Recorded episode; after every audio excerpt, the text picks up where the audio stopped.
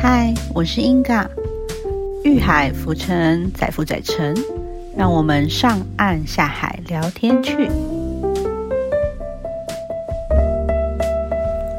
嗨，我是英嘎，大家好，欢迎收听今天的节目。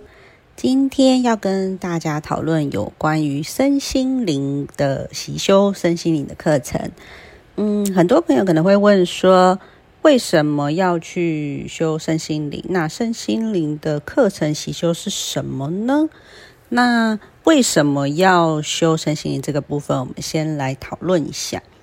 就是呃，很多人说，嗯，什么意思？为什么要修身心灵？呃，其实就是什么原因呢？就是像是说，有时候我们会。呃，在生活当中，或是有很多时候会觉得好像呃，生活的物质很满足，但是心灵怎么感觉有一点空虚，或是虚虚的感觉，或者是觉得心灵好像需要点什么，或者是你有没有觉得有时候，嗯，你常常在等待，或是在呃跟社交，或是跟别人。联系这个保持这个社交活动的时间，你会不会觉得好像你一直在等待别人的回应，然后好像没有别的事情可以做，然后很多就是你也没有一定想你有想做的事，然后你就会觉得好像你很迫切的需要别人回应你，你才可以填满你心里的那个备受关注或备受呃别人所期待的那个感觉，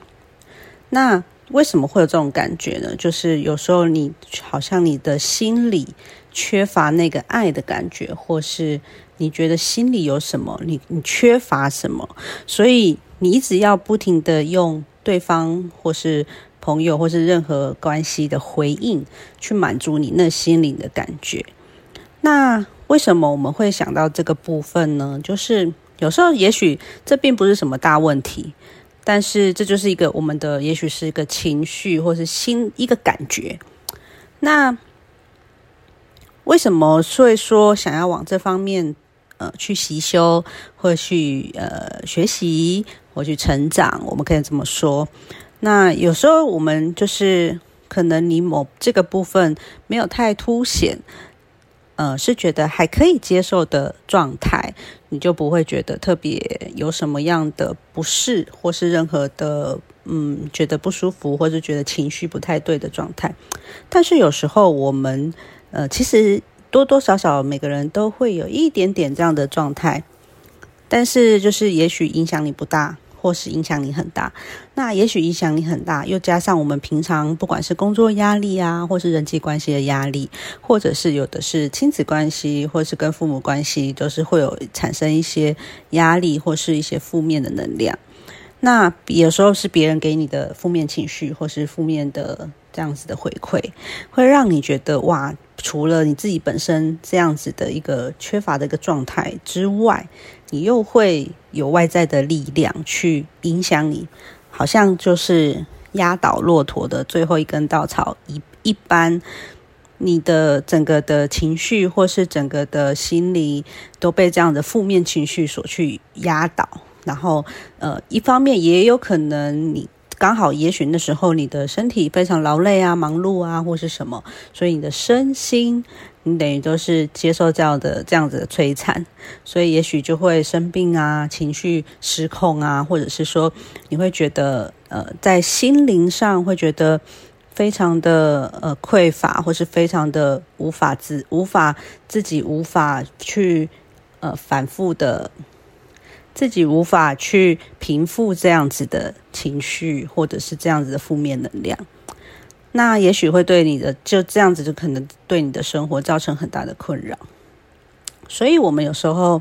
会去因为这样子的原因，我们会去想要，嗯，去锻炼我们的身心啊，或者是让我们的心心灵可以更加的充实。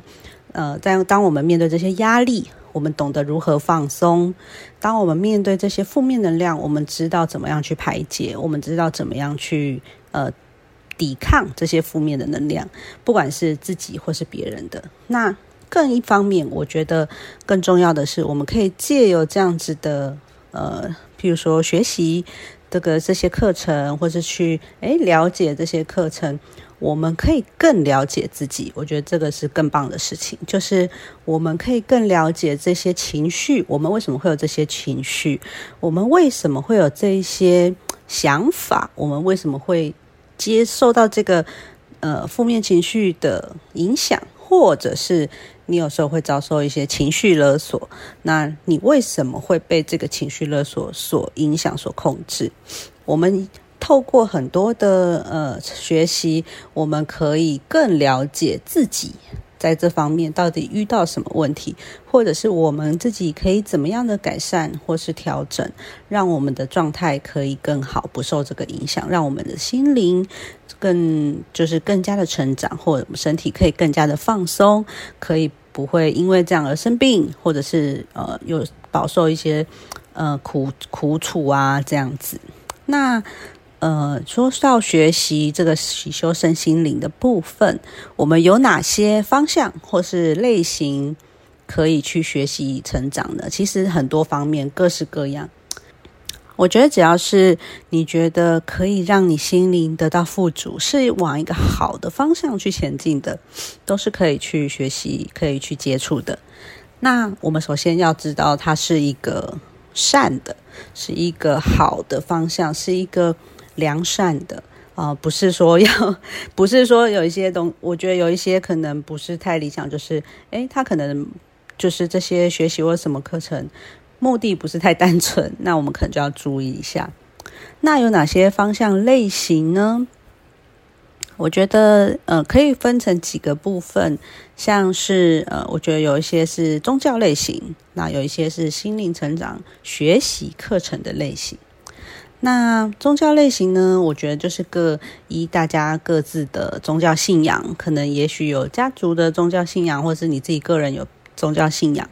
我觉得这个方面只要是呃在一般就是认可的，是正途的、正规的，不是什么奇怪的邪教的类型，只要是正规的宗教，我觉得那都是好的，因为他们的目的，所有宗教的这些正规的宗教的目的，他们都是希望你。向善都是希望你做好事，希望你变成更好的人，希望你这个人可以变得更好。这个目的都是一致的，所以不管你是什么样的宗教，你如果觉得诶，我可以从这个方面得到我心灵的慰藉，我可以得到我心灵的成长，我觉得这个都是好的。没有说一定要什么类型的宗教去去学信仰。那另一方面，假设你没有特别的宗教，或是呃，你觉得你对于宗教这方面。的习修你没有特别的有兴趣，你觉得哎，我是比较想要就是了解一些新奇的，啊，或是有一些我们以前没接触的，啊，或者是呃，我不想要这种宗教色彩这么浓厚，我是希望有心灵成长的课程。哇，那这个就是选择非常的多，有非常的多元。那可以看你的兴趣，就是呃，可以你的兴趣是可以哪一种类型，然后你可以去做选择。那这边就是我在这边跟大家分享一些，呃，我有接触过或是我有大概了解的一些类型，那可以跟大家分享。那大概跟大家说那是什么，然后让你们可以就是假设有兴趣，也可以往那个方向去学习。那首先来，我们想说有什么课程？最近呃，其实蛮多坊间蛮多，就是都有在学习身心灵部分的课程，其实蛮多的。我们常见的像是有一些，嗯，比较，我们其实可以把它归类于比较是自然能量疗法，有点像是说我用，我不是用药物，我是什么？我是用一个自然的力量，或是运用大自然的力量，或是一种能量学的一个疗法，就是来去，呃，这个为一个基础来去做这样子的学习习修，那进而改变我们自己。那比较像类似心理学的部分的课程呢，我觉得像是你呃，我不知道大家有没有听过，像是内在小孩，呃，像是催眠，我觉得它就是属于比较心理学学术方面的一个课程的学习的心灵成长。那另一方面呢，比较属于自然能量疗法的，当然也有就是呃，像是西塔啊、阿卡西啊，然后就是一些呃扩大疗愈、天使灵气等等，这些都是比较属于能量学的类呃类型方面的一个学习。那我觉得呃，都各有各的好处跟优点，就是看你的兴趣在哪里。那像我，我提一下我自己有学习过的课程好了，跟大家分享一下，就是你们也可以了解一下，诶，有没有兴趣？也是可以有兴趣，大家也可以去呃再去就去研究啊，或者是也可以留言告诉我，你们对于什么有问题，想要更多的了解。像我自己就是有学习过英国的巴哈花精，然后也有学习过精油，有去考精油的证照。那为什么会去？呃，首先我会去学习这个两个部分，因为呃，我觉得呃，跟大家解释一下，可能有些朋友不知道什么是花精。花精就是花朵的花，精油的精。那跟我们一般的精油又不太一样，对，他们是属于两个类型。我们来简单的给它做一个区分好了，也许。很多朋友在房间，他可能会看到，哎，卖精油，那有卖花精，卖这些东西，哎，到底是什么不一样？那简单跟各位朋友说一下，什么是花精，什么是精油？花精其实它有最早的时候是在英国有一个巴哈医生他所发明的，所以我们就统称它是巴哈花精，它是一个体系。那当然，后来也有研发出各国有各式各样的花精。那呃，比较呃熟耳熟能详的有呃澳洲花精，台湾自己也有出花精，所以就是呃会有听到各式各样的类型，但是一般就是比较传统的就是脉络来讲，就是以英国巴哈花心花精来作为一个比较传统的一个体系。那花精是做什么用的呢？嗯，其实花精它也是会像精油一样，就是一也是这样一罐一罐小罐的。那花精可以拿来做呃喷雾，然后也可以拿来喝。对，所以不要呃大家不要觉得吃惊。对，然后所以呢，那它是要做什么功用的呢？简单来跟大家讲一下，花精呢，就是说我们把它简简单区分为。呃，花精是治疗我们人的情绪问题，那精油呢，比较是治疗解决我们的生理问题。对，那我们这样子做一个简单的区分，会去比较好的一个呃判别。但是当然，他们有互相通用的地方啦。对啊，就像是说，譬如说，呃。就像是说，有些花精，他们的就是呃相对应的，它有出的精油，他们其实也是互相有这个呃情绪跟生理方面的相互作用，其实都有。但是我们简单做这样的区分，让呃没有学习过的朋友可以比较了解，他们到底是有哪方面的不同。那为什么说花精可以喝呢？它其实是呃，像我们一般在提炼精油的时候，我们是会用蒸馏法。那大家知道蒸馏法就是我们假假设用比较原始的说法来讲的话，就是它会有呃，我们会准备一个水，然后把呃花放进去。那嗯，把花放进去之后呢，我们是不是用一直煮沸它，让它提炼蒸馏蒸馏出它的精油嘛？那它提炼出蒸馏的出来的精油呢，就会蒸蒸馏出精油。那相对它的那个水蒸气的水的部分会变成纯露，对，所以这就是我们了解我们会在房间看到有什么什么纯露啊。那其实那纯露就是一样，它是在提炼精油呃的过程中，它也会产生的一个副产品。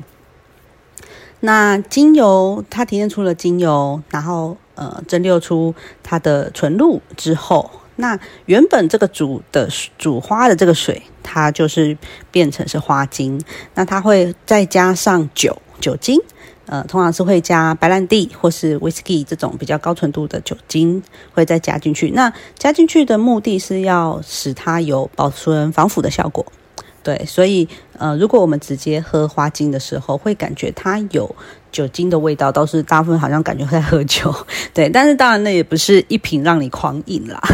就是喝个几滴这样子，我们可以加在水里，或是直接滴在舌下也可以。或是我们觉得诶不方便，不是很想很很敢使用，我们也可以把它滴在玻璃瓶，就那个精油瓶里面，然后再加一些其他的精油，有香气的精油，做一些喷雾也是可以。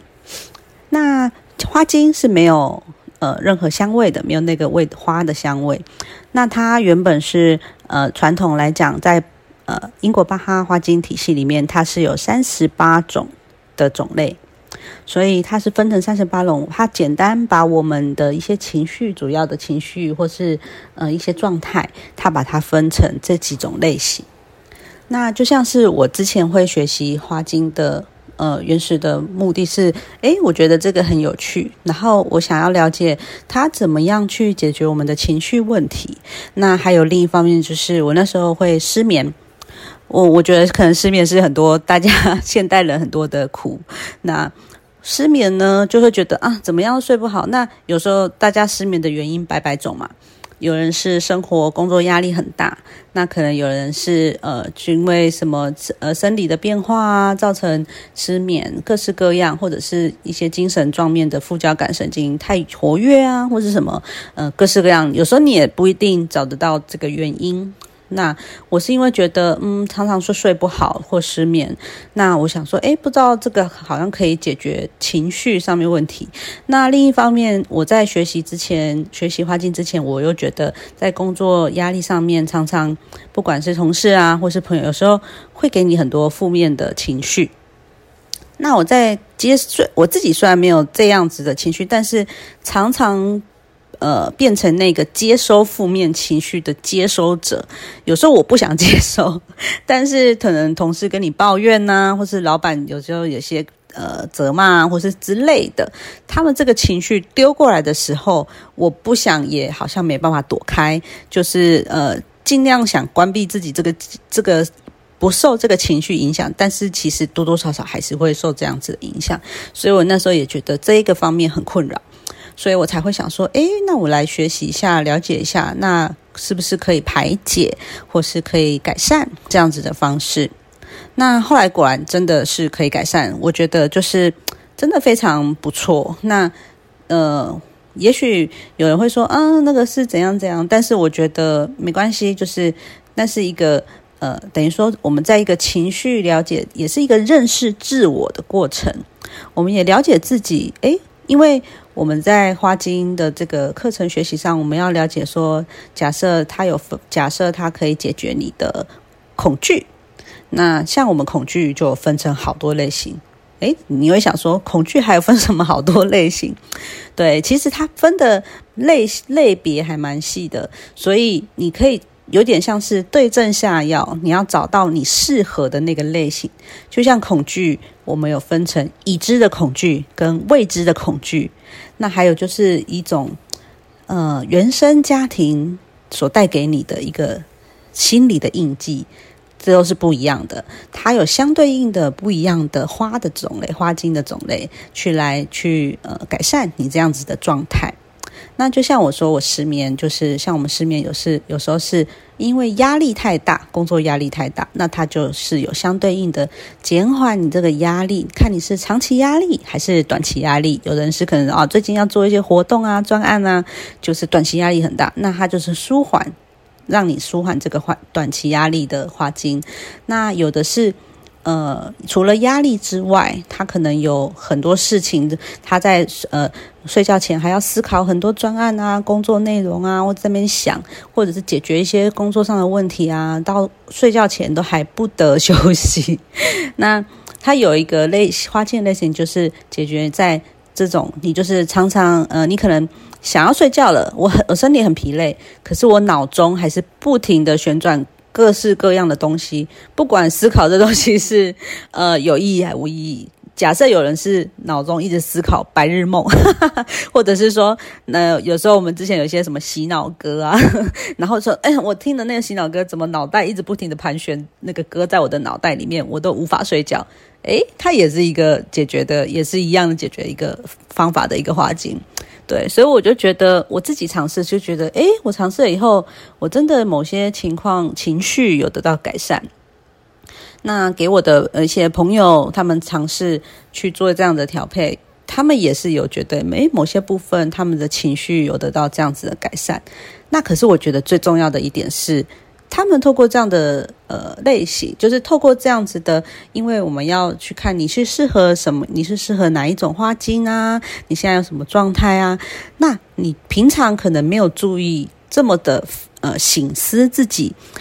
在这个时刻，因为你要去解决嘛，解决这个情况，所以你反而可以更仔细、更敏锐的去思考自己是哪个方面。就是有状况出问题是什么原因？我觉得这方面反而就是可以让自己更醒思自己哪方面出了问题，或者是有时候你知道你自己是什么问题，比如说是，譬如说我自己就会察觉啊，我可能是工作压力太大，我太思索这个工作的那个内容，太太不不无法自控，那。我了解到我自己有这样的状况，可是我无法控制我自己的时候，我就是借由这个来协助我改善。因为像有人说，就是你可能脑袋一直在思考这个事情的时候，可是你没有办法控制，那有可能是你的副交感神经太作作用太多，那导致你一直在你的副交感神经一直在作用，你无法控制它，所以你没有办法休息。那我觉得这个，我我透过这个。喝这个花精，呃，自己做自己给自己调配的方式之下，诶，我真的就是因为可我可能没办法改善，我也没办法控制，但我知道原因。那我配了以后，我我真的有得到改善。我觉得那也是一个另方另一方面可以改善自己的方法。对，那另外我们再来谈谈有关，诶，像刚刚提到的精油或是这方面。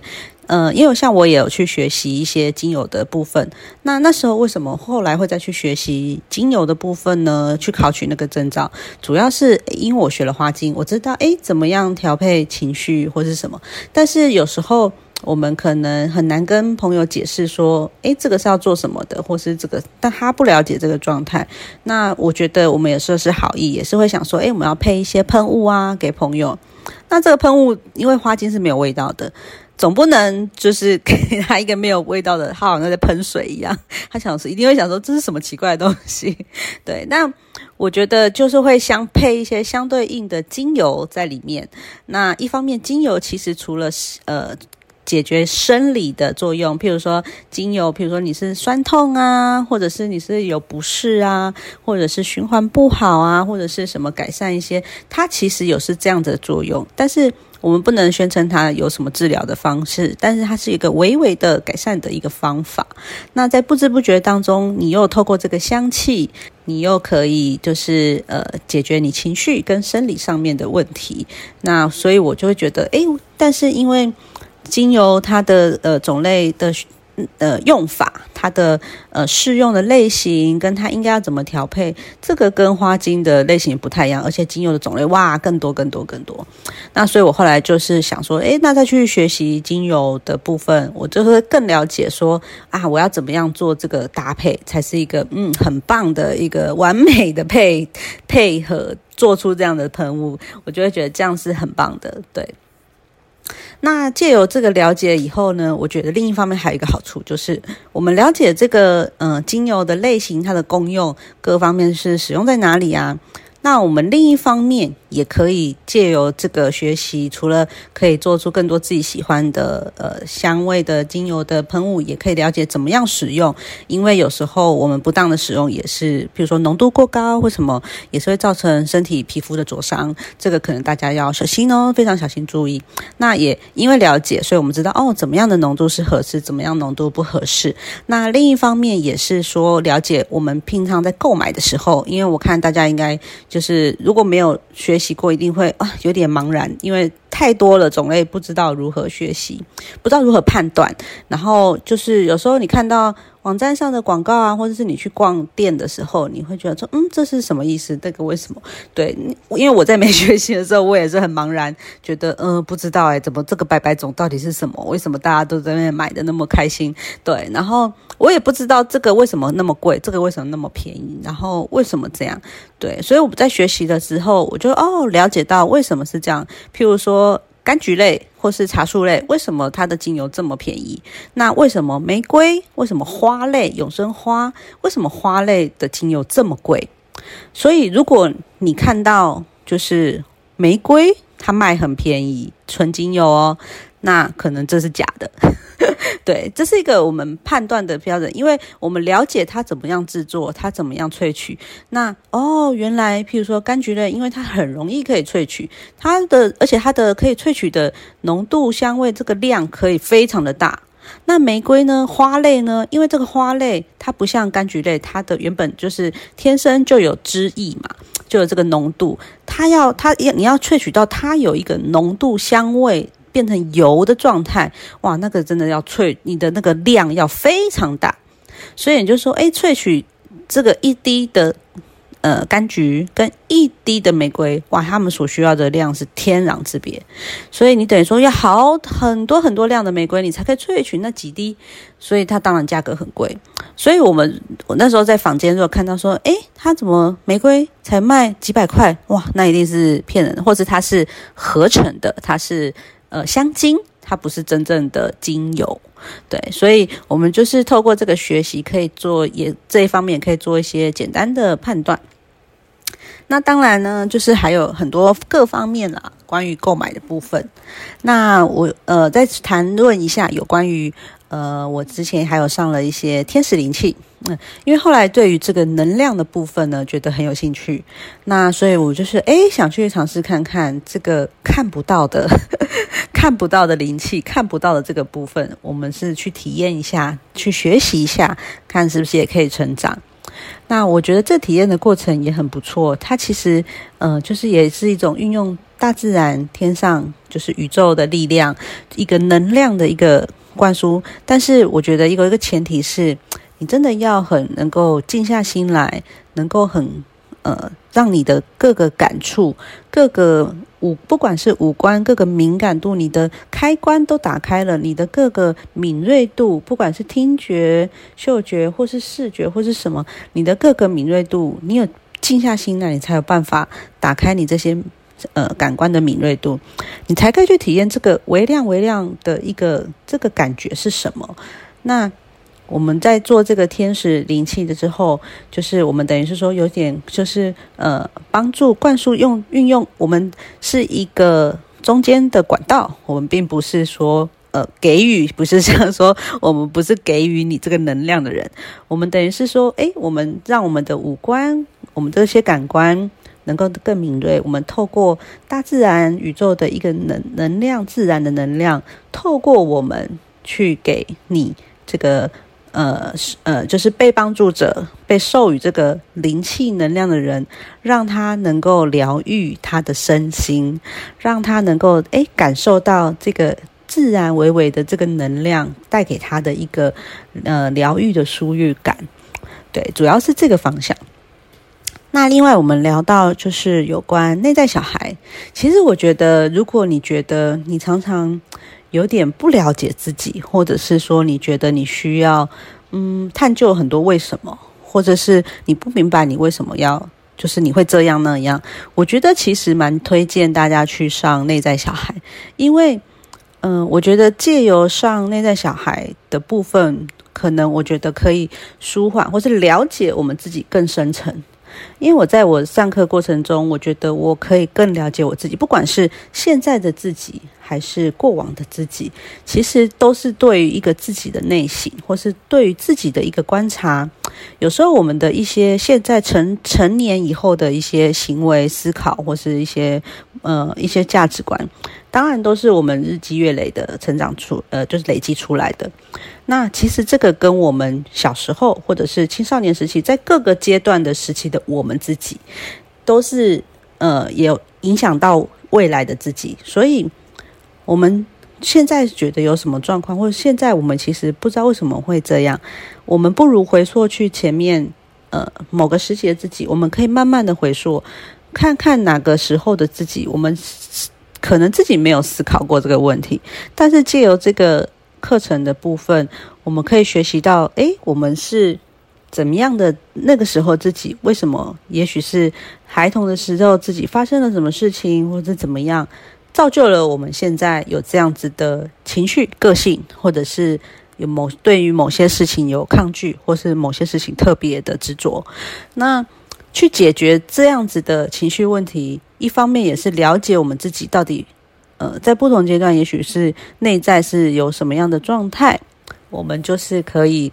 借由这些去疗愈自己现在的一些呃。伤口，或是一些呃不适，或是一些无法解、无法去排解的一个状态。那我觉得另一方面，不只是对自己，你在过往很多，其实不只是自己发生了什么，或是别人呃怎么样，有很多是你自己跨不过那个坎。其实有时候是一个很小的事情，或是一个你没有注意的事情。但是一直在你心里有一个结，你一直跨不过去。然后每每遇到跟这个有相关的事情的时候，你就会在心里酝酿那个奇怪的呃不适的感觉，或是一个受伤的感觉，或是一个什么样的感觉？不管是愧疚、受伤、悲伤，或是觉得嗯背叛，或是什么，很多这样子的情绪跟感觉，你会借由以前的那个伤口引发出来。那我觉得借由这个内在小孩的课程，我们可以去处理、去疗愈我们那以前的伤口。也许就是呃，之前那个跟你发生这个事件的朋友，或者这个人已经不在了，或是你没有办法，你不没有办法去回溯去。呃，直接在在现在去面对 面对他之类的，但是我们可以借由这个过程，这个了解自己的过程，跟与自己和，其实我觉得这是与自己和解。你让你帮助你自己跨过这个心理的坎，你在你之后，或是我觉得在学习完这个课程之后，我的心心中很多，嗯，以前觉得没有什么的，就是是个小事或是什么。但是我没有察觉到这个对我有一些影响。那我觉得之后我真的是诶，觉得心里轻松了。我觉得我被疗愈了。我觉得我嗯，好像很多事情我可以更看得开，更更放下，更没有压力。我觉得这是一个很不错的部分。那再来聊聊催眠。那可能没有办法跟各位朋友讲这么多 细节，但是。我觉得还有一个主要的重点就是催眠，其实它也是比较是从心理学衍生出来的。那其实我觉得，我看房间也是有非常多就是催眠的，呃，很多人在做啊，对啊。那但是我觉得各位朋友真的是要小心，小心，因为我觉得他催眠，他不是真的是。不是像我们以前电视上或是网络上看到一些奇奇怪怪的，说哦，你在那边，我我跟你晃个一二三零白，晃个一二三，你就睡着，然后我叫你做什么事情，你就做什么事情，然后你都不知道。其实不是的，其实我们在催眠的过程中，我们是清醒的，这个全程我们都是清醒的。那。为什么会是有去做这件事？而所以不是像呃我们所误解的看到的那样说哦，我就我把你催眠了，你就会去做什么事情？对我觉得比较不是像这样子。那我觉得比较像是嗯，就是说他去解决，因为有时候我们人的主要是我们人的潜意识，我们有时候嗯透过一些方式或是咨询或者什么，但是我们还是无法解决我们心里的那些。嗯，可能问题或是什么，那或者是说你跟呃父母或是什么的关系，你一直觉得没有办法改善，但是你找不到问题的来源是什么？那我们可以透过催眠来去了解这个问题，去解决这个问题。它主要的功用是这样，并不是说我把你催眠叫你去做什么，或是你忘记。诶，我看到很多电影也是演说，我把你催眠，然后就说，诶，你会忘记这段回忆。啊！你现在忘记，呃，没有这件事，所以你去，你去那天看到一个房间的那个，如果有这样子的，我我千万是大家可是千万小心，那一定很奇奇怪怪的。对，正像正统的正统的催眠，就是真的是让你让你回溯一些你自己所的潜意识，或是它是用一些你的潜意识有可能是用一些象征表征型的形式出现，那它会让你就是。更了解你这些你所困扰的事情是什么，它的源头是什么，然后帮助你在你的潜意识里面去解决这些问题，去疗愈这些问题。那我觉得最重要的一个点还是只有你自己可以帮助自己。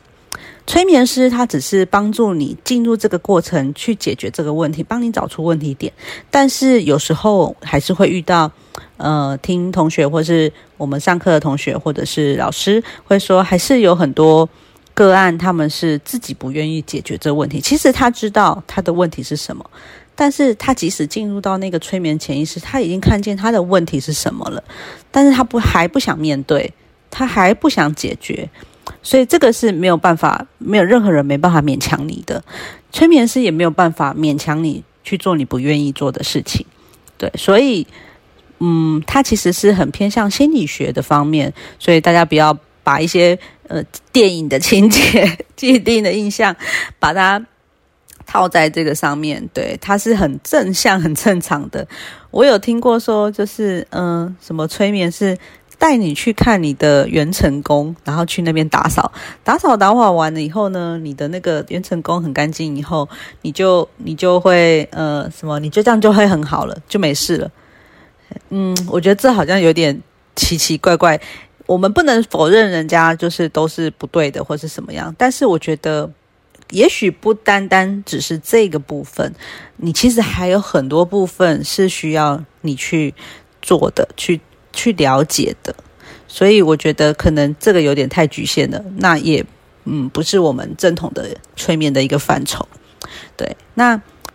说了这么多，主要是要跟各位朋友了解说，我们要怎么样去修习这个身心灵的课程，主要是怎么样让自己更好。当然，我们也要小心那些有目的性。呃，意图不正的一些呃，跟你跟你兜售的，或是跟你教你一些学习一些奇怪的课邪，我我可能称之它为邪教。对，因为我觉得不管任何就是这个心灵成长这个这些类型这些课程方面，我觉得我们要秉持一个宗旨，就是嗯，我们都是向善，我们都是为了要让自己更好。但是我们要让自己更好的过程，我们并不是让别人更不好。